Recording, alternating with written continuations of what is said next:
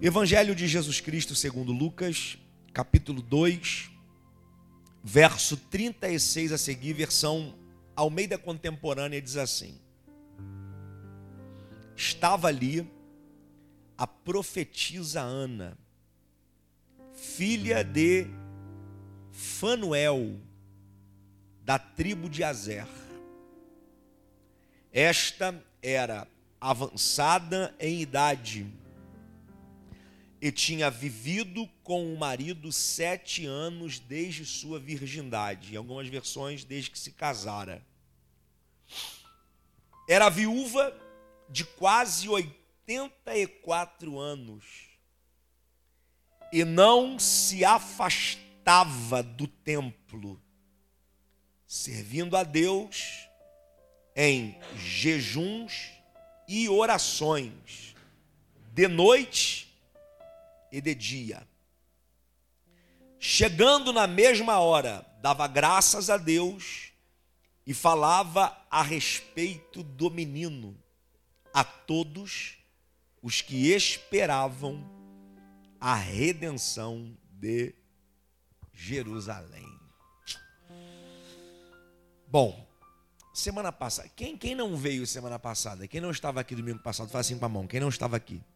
Bom, para você que não, tá, não estava, você vai ouvir o sermão que já está disponível lá no nosso podcast, para você entender a dinâmica dessa, dessa nossa série. Domingo passado eu falei sobre Simeão, um ancião, um homem idoso, que estava no templo nessa mesma ocasião. Nessa mesma ocasião. Esse aqui é o registro da apresentação de Jesus no templo.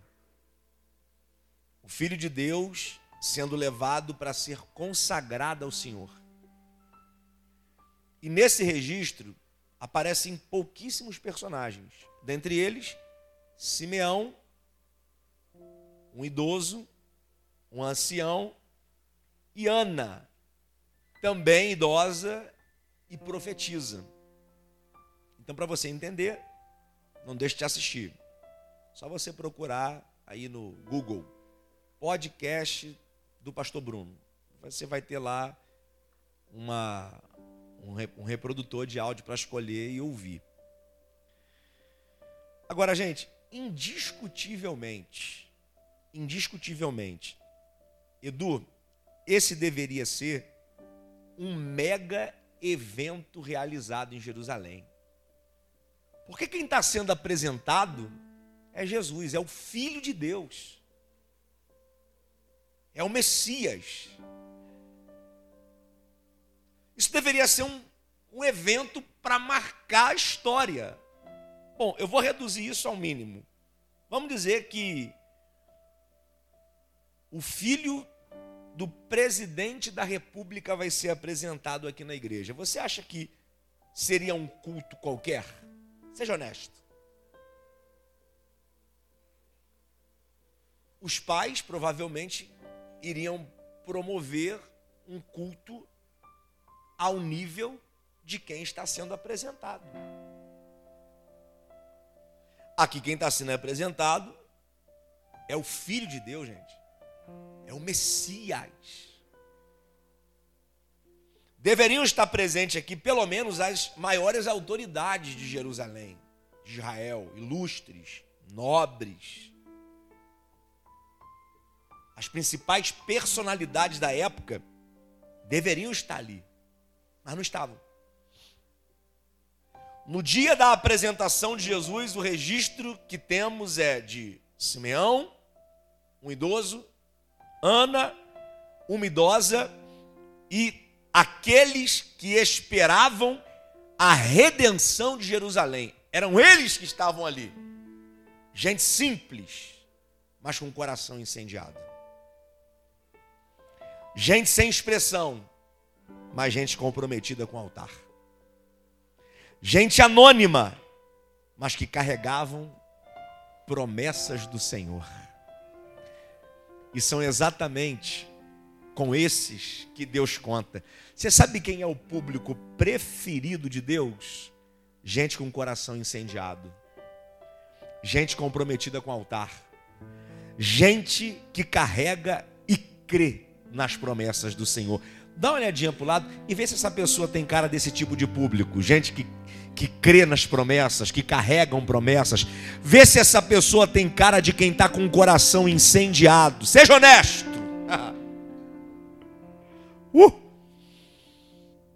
Esse era o público que estava ali para celebrar a apresentação, a consagração de Jesus. E a Bíblia diz: estava ali a profetisa Ana. Repita comigo: profetiza Ana.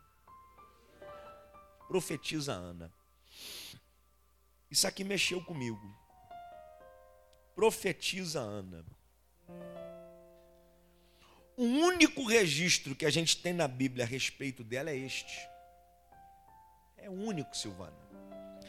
Não há nem sequer um registro de uma profecia dela. Nenhum. Mas a Bíblia chama ela de profetisa.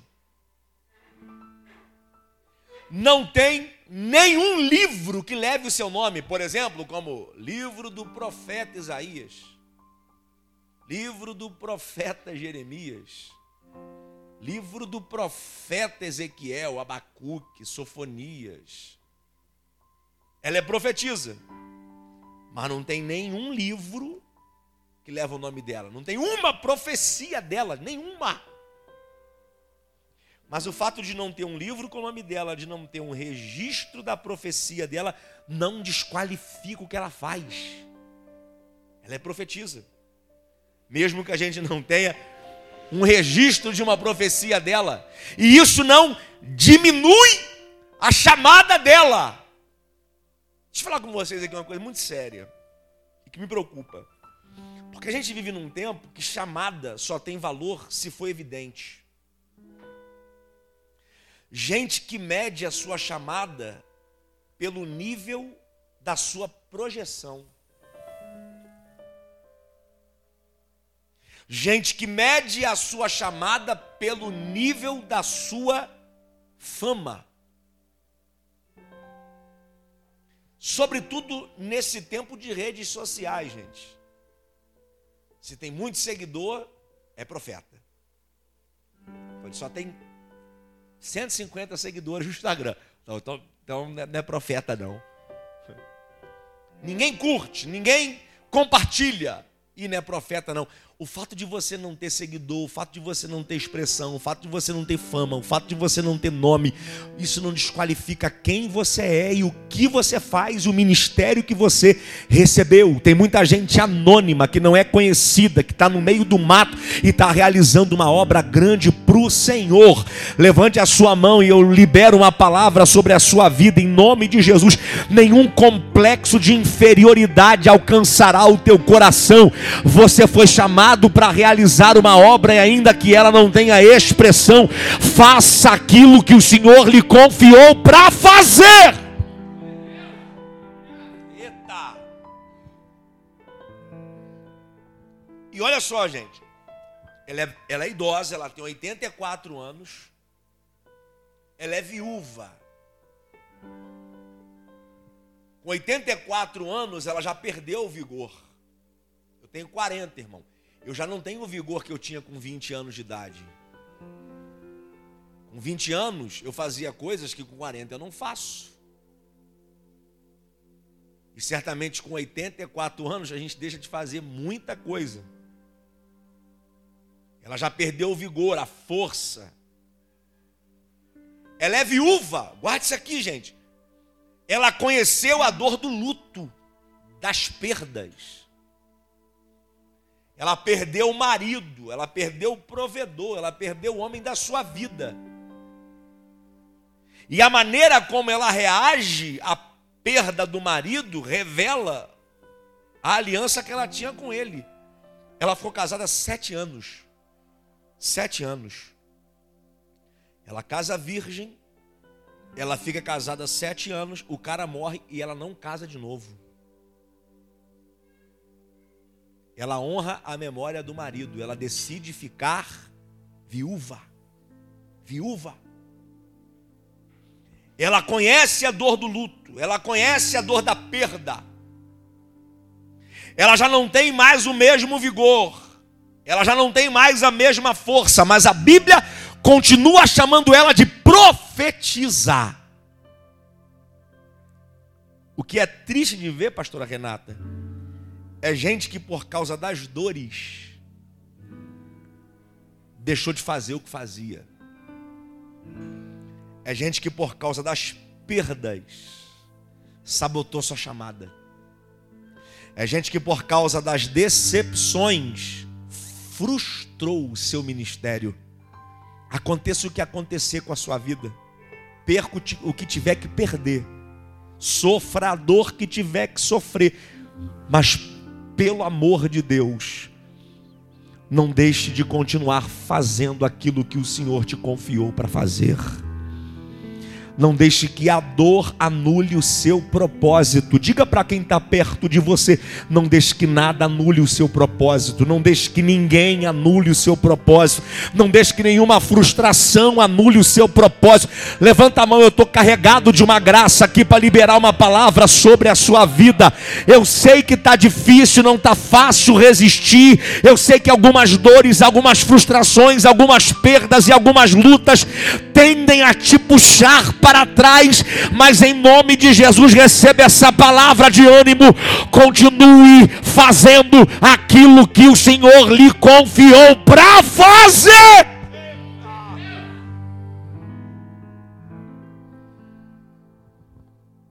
Estava ali a profetiza Ana. É idosa, mas continua profetizando. Ficou viúva, conheceu a dor do luto, mas continua profetizando. Eu sempre digo isso aqui de maneira recorrente nesse altar, uma das palavras que você mais ouve da minha boca. Servir a Deus tem muito mais a ver com continuidade do que com entusiasmo. Eu já vi muita gente entusiasmada desistir, gente, parar. Gente que chegou aqui na igreja, pastor, estamos juntos até depois do fim. Estamos juntos até, até o arrebatamento. E cadê? Foi embora. Gente entusiasmada, animada, emocionada.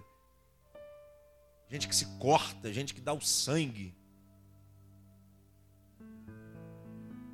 Servir a Deus tem mais a ver com continuidade do que com emoção, do que com entusiasmo. 84 anos, uma vida marcada por luto, por perdas, por decepções, por dor. Mas o que a gente sabe dela é que ela era profetisa. O chamado não se frustrou. A dor da vida não amargou o seu ministério. Tem gente que se torna amarga pela vida e aí começa a amargar as pessoas que lhe cercam ela continua sendo profetisa. A vida pode ter sido amarga para ela, mas o que sai da boca dela é o que vem de Deus, porque profeta e profetiza abre a boca para falar o que Deus manda. Eita! Estava ali a profetisa Ana. Olha essa informação aqui, gente, extraordinária filha de Fenuel. Eu achei esse nome lindo. Se eu tivesse outro filho, eu não ia botar porque a pastora ia deixar. Mas eu achei lindo esse nome.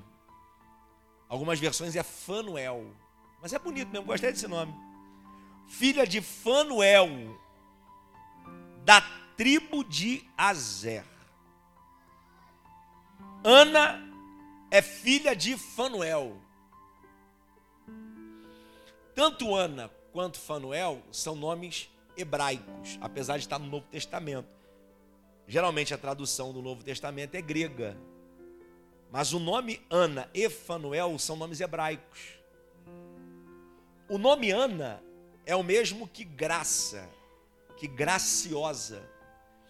E Fanuel é o nome originário de Peniel, com algumas variações. Por exemplo, Fanuel dá a ideia de face de Deus. E Peniel, perante Deus. Então o nome Fanuel seria perante a face de Deus. O pai de Ana é perante a face de Deus. E Ana é graciosa. Guarde isso aqui, gente. Quando os pais estão diante da face de Deus, os filhos são graciosos. E aqui vai um conselho para os pais. Se você quer filhos cheios de graça, se você quer filhos graciosos, se coloque diante da face de Deus. Busque a Deus. Tenha vida com Deus. Tenha uma vida de comunhão com Deus. Porque seus filhos serão reflexos da comunhão que você nutre com Deus. Quando o pai está diante da face de Deus, os filhos são graciosos. E se a gente usar aqui também a tradução de Azer, que também é um nome hebraico, Azer é o oitavo filho de Jacó, das doze tribos de Israel. Azer significa abençoado. Olha só a cadeia. Azer é abençoado. Azé é a origem de Fenuel e a nossa origem diz muito sobre a gente. Pode não determinar o nosso destino, mas diz muito sobre a gente. A origem deles é abençoada. Se a origem é abençoada, o pai está diante da face de Deus e os filhos são graciosos. Pega essa palavra. Eu sou pai, eu sei o peso disso. Eu sei da minha responsabilidade com Estevão. Eu sei da minha responsabilidade diante de Deus para que o meu filho seja gracioso. Para que eu reproduza nele o reflexo da comunhão que eu tenho com Deus. Você pode dizer glória?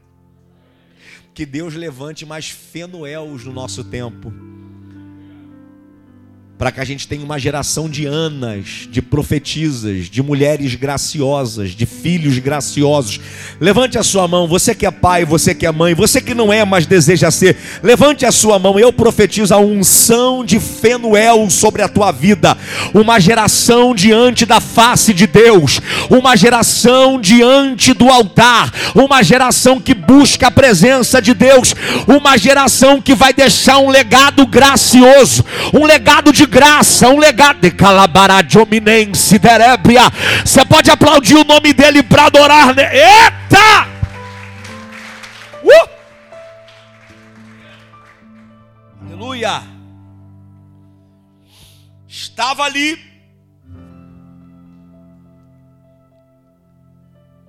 a profetisa Ana, filha de Fenuel, da tribo de Azer, avançada em idade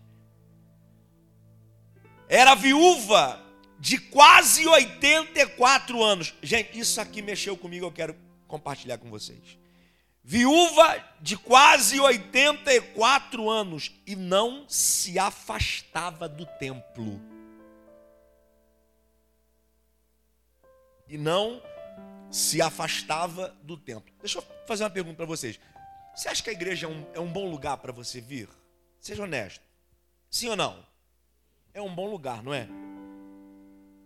Você ouve a palavra, você sente a presença de Deus, você recebe direção, conselho, sabedoria, você vive uma experiência com Deus. Agora, registrar que alguém está aqui faz sentido. Agora, Ana essa profetisa, que a Bíblia diz que não se afastava do templo, frequentava um lugar de extrema religiosidade, religiosidade extrema.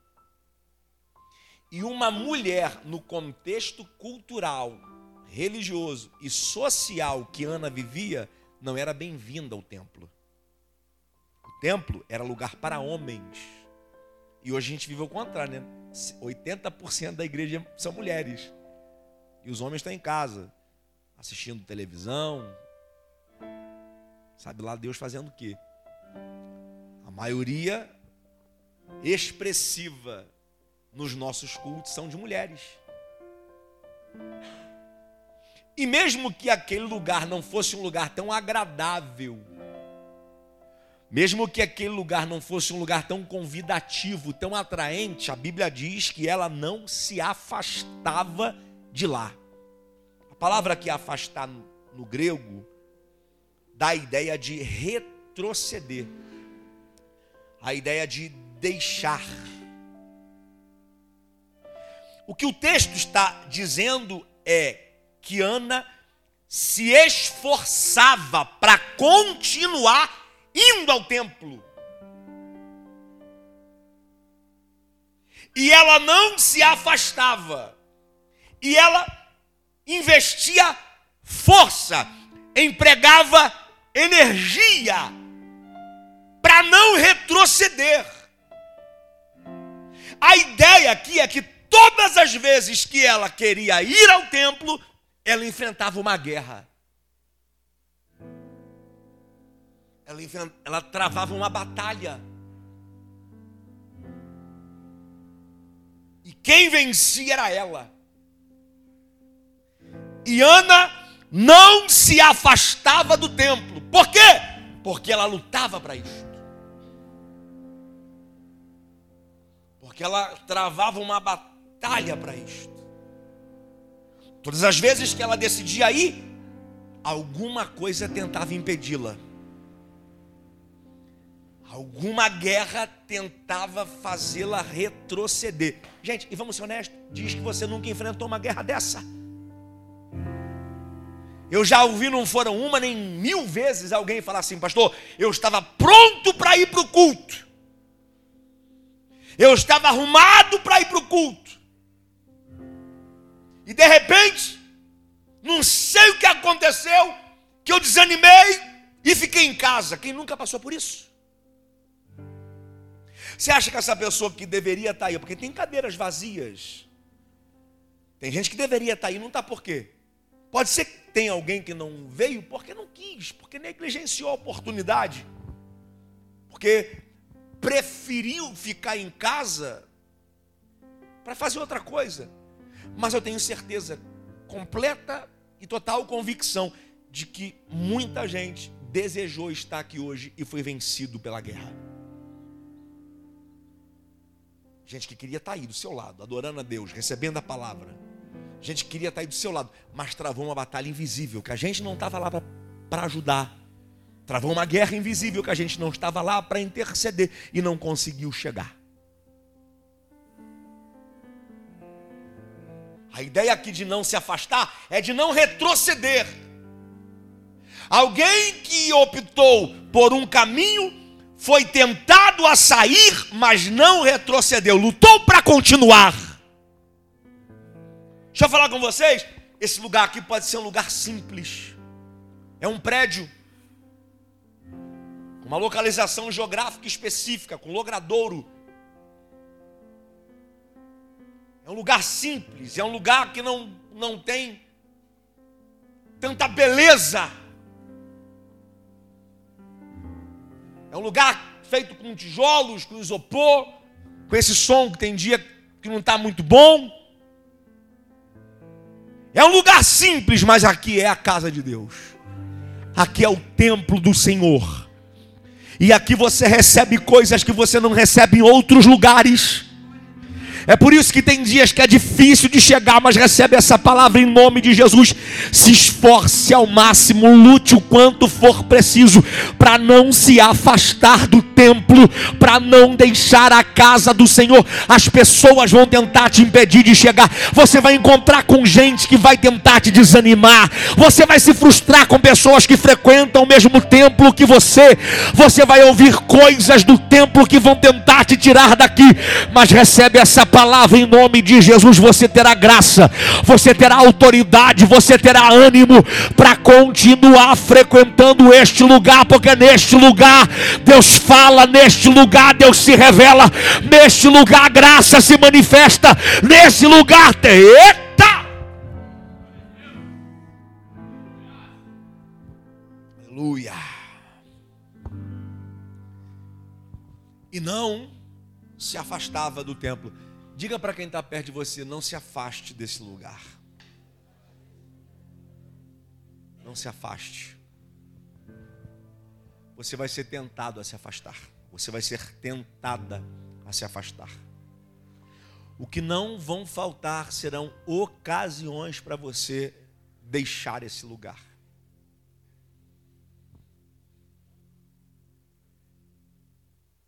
Se Ana,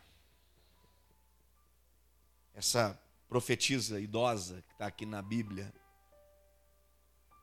não tivesse lutado para continuar frequentando aquele templo, ela perderia a maior oportunidade da sua vida. Eu vou falar sobre isso aqui já no encerramento.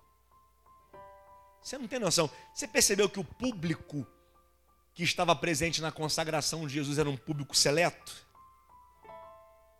Simeão, Ana e aqueles que aguardavam a redenção de Jerusalém eram um público seleto. Não eram os sacerdotes, o sumo sacerdote, não. Não eram os religiosos que estavam lá, era gente simples. Mas gente que não abria mão de ver a promessa se cumprir. Era gente anônima, mas gente que estava comprometida com o altar. Eu reitero a minha palavra para você. Lute, se esforce, empregue a energia que for preciso para você não se afastar do templo. Ana não se afastava do templo, ela não retrocedeu, ela não recuou, ela ia todos os dias, à noite e de dia. Ela ia para o templo com a certeza: uma hora eu vou estar lá e a promessa se cumpre. Uma hora eu vou estar lá e Deus se revela. Recebe essa palavra pode ser hoje, o domingo, o primeiro domingo de agosto, que você veio para o templo, pode ser esse domingo, que o céu se abre e você recebe o que está esperando há muito tempo. Eu sou profeta para alguém aqui para dizer que este é o domingo que Deus reservou na agenda da eternidade, para liberar para alguém aqui coisas que estão sendo esperadas há muito tempo. Será que você pega essa palavra crendo, expectativas serão correspondidas nessa noite? Quem pega essa palavra crendo até os ossos, joga a direita para cima e a esquerda, para ficar bonito daquele jeito, dê uma salva de palmas para adorar. É? Uh!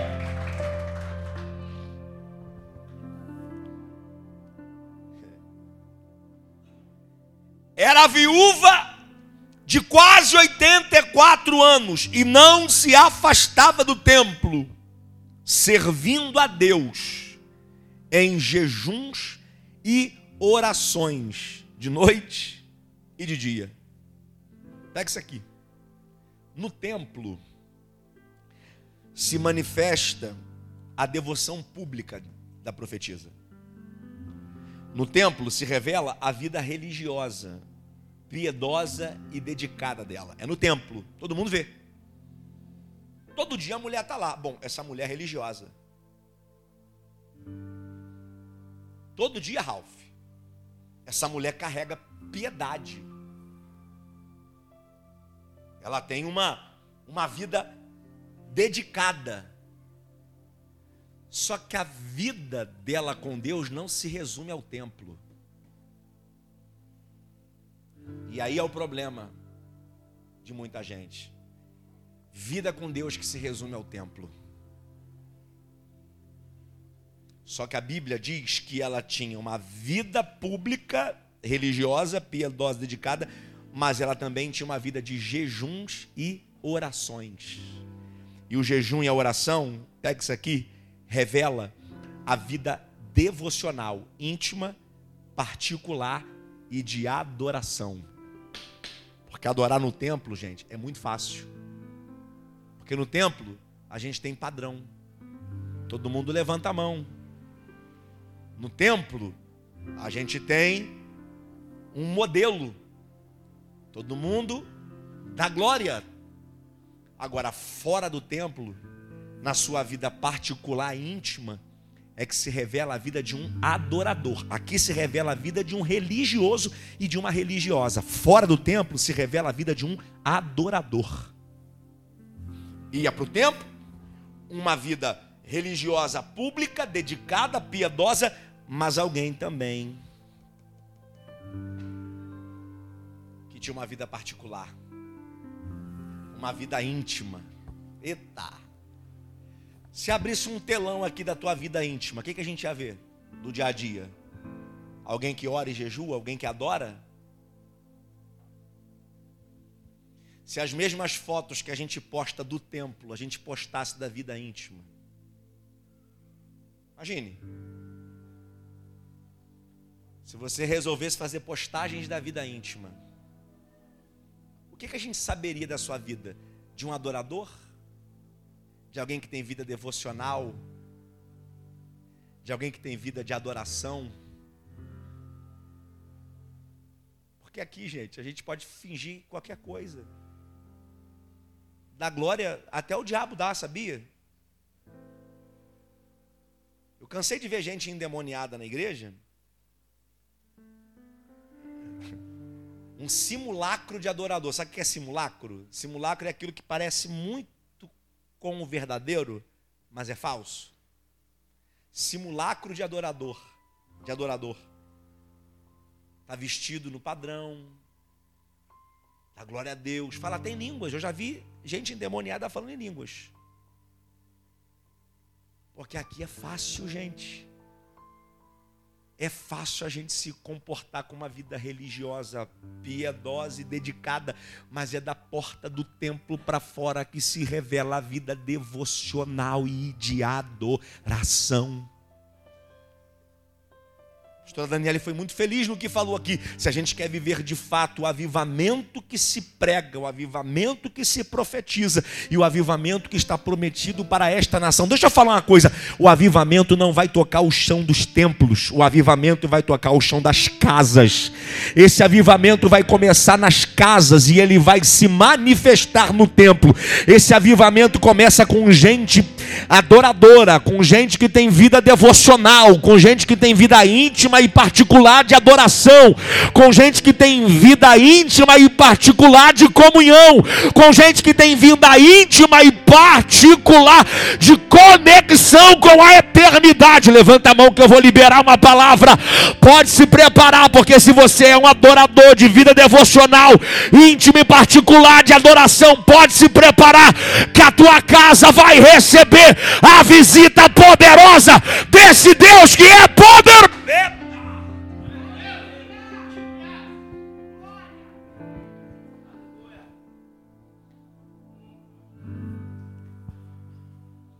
Ana foi testemunha do que, gente? Ela testemunhou nada mais, nada menos que a apresentação de Jesus, a consagração de Jesus. O menino levado ao templo para ser consagrado ao Senhor. Você tem noção do que é isso, gente?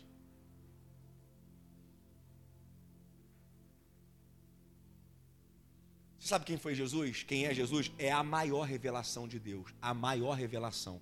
Repita comigo: a maior revelação. Quando eu ouço falar de revelação, e rapaz, ó, fulano tem um dom da revelação.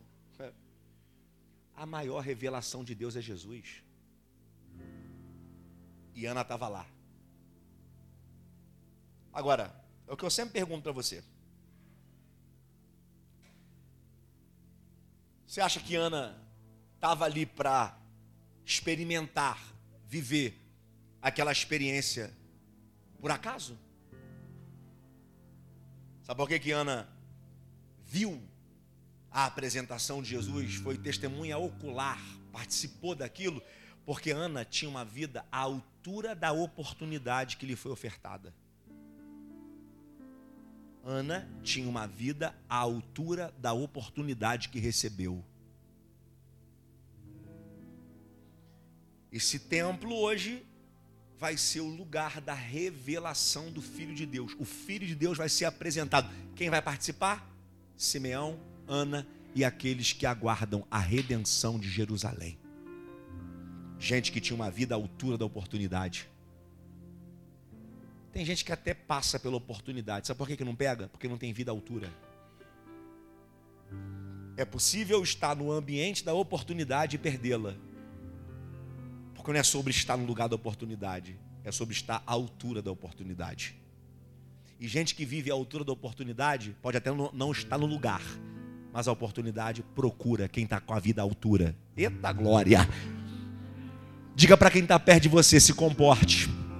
Não, diga, diga, se comporte. À altura da oportunidade que você espera. É! Ah, eu ouvi esses dias um jovem falando comigo. Pastor, eu quero viver um nível do sobrenatural. Eu quero ver paralítico andar. Eu quero ver cego enxergar. Eu quero ver um avivamento. E eu fiquei olhando para ele, rapaz, dentro de mim, né? eu, fui, eu fui gentil. Dentro de mim, falei, rapaz, tu não tem uma vida para ver nem. Nem Deus, nem Jesus curador de cabeça. Quanto mais tu vê Jesus curando um cego. O cara não se comporta à altura nem do mínimo e quer viver o máximo. Esse é o tempo de Deus revelar coisas grandes, mas para gente que está vivendo a altura. Para gente que está vivendo a altura. E a gente encerra. Era viúva de quase 84 anos, não se afastava do templo, servindo a Deus em jejuns e orações, dia e de noite.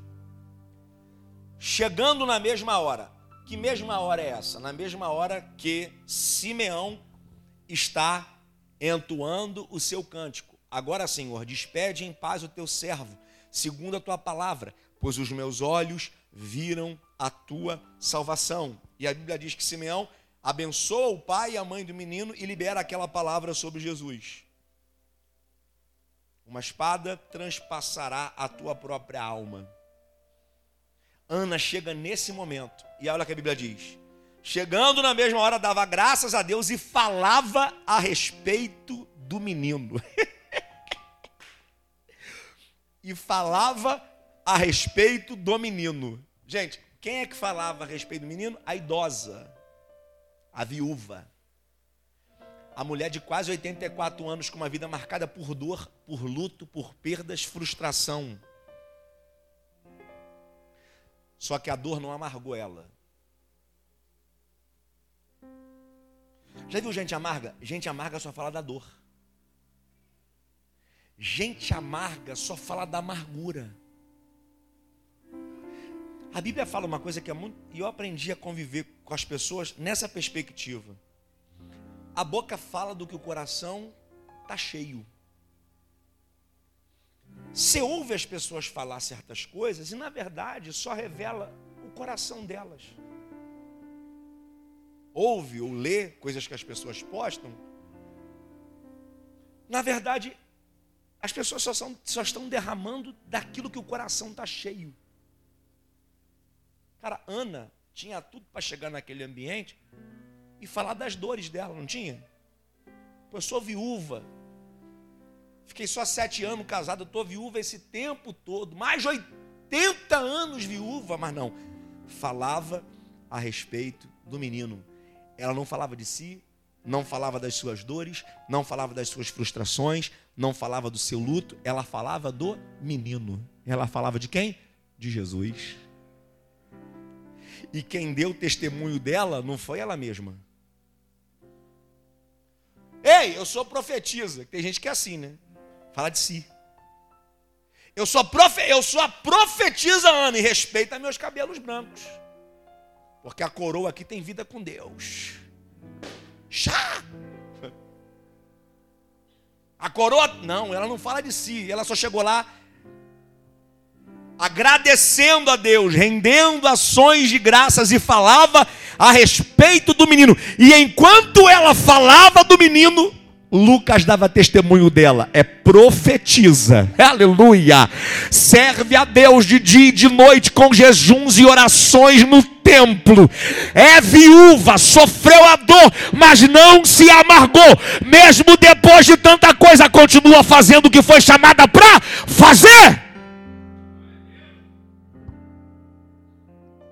Falava a respeito, deixa eu falar uma coisa para vocês aqui, dar um conselho para vocês. Fale de Jesus. Fale do Messias. E deixe que as pessoas dê testemunho de você. Deixe que as pessoas testemunhem a teu respeito. Fale dele. Fale do nome dele. Fale sobre a obra dele. Fale do amor dele, da graça dele, da bondade dele. E deixe que as pessoas vão dar testemunha a seu respeito. E falava a respeito do menino. Para quem? A todos os que esperavam a redenção de Jerusalém a todos que esperavam. Repita comigo: esperavam. Essa palavra esperar aqui no grego não tem nada a ver com esperança. A palavra esperava no grego é prosdekomai. Essa palavra significa admitir, dar acesso a si mesmo. Essa é a expressão mais top dessa palavra, dar acesso a si mesmo. Gente, pega isso aqui. Dar acesso a si mesmo. Para quem que ela falava? Para quem dava acesso a si mesmo. Você consegue falar alguma coisa para gente fechada? Gente que se fecha. Gente que se blinda. Gente que se bloqueia. Eu, durante muito tempo, errei. Eu sempre quis dar conselho para todo mundo mentorear as pessoas, aconselhar. E eu percebia que eu dava conselho para quem não queria conselho. Eu dava mentoria para quem não queria mentoria. E eu aprendi isso. A gente tem que entregar a mensagem para quem dá acesso a si mesmo. Para quem coloca o coração à disposição da mensagem para quem coloca o coração à disposição do que está sendo falado. Infelizmente, a gente hoje aqui é um público de 50 pessoas. E eu sei que aqui pode ter pessoas que estão participando do culto, mas não deram acesso a si mesma. E o que eu falo entra no ouvido e sai pelo outro. A mensagem, ela só cumpre o seu propósito quando ela encontra um coração acessível. Se a mensagem encontra um coração acessível, ela cumpre o propósito para o qual ela foi enviada. E eu estou nesse altar aqui hoje falando com propósito. E se tem gente com um coração acessível, se tem gente que está se permitindo, se tem gente que está abrindo seu coração para receber o que sai desse altar, recebe o que sai da boca desse profeta nessa noite. Prepare-se para viver um tempo extraordinário, um tempo novo, um tempo de crescimento. Se você pega essa palavra daquele jeito para ficar bonito, joga a sua mão direita e a sua mão esquerda lá em cima, solta aquele grito de quem crê até os ossos, dá um pulo dessa cadeira ficar de pé para adorar Jesus. Uh!